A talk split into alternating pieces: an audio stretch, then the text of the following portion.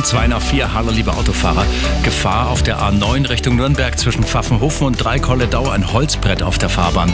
Westumfahrung nach Lindau, Pannenfahrzeug auf der mittleren Spur zwischen Ludwigsfeld und Dreieck-Allach. Außerdem ist der Allacher Tunnel immer noch gesperrt.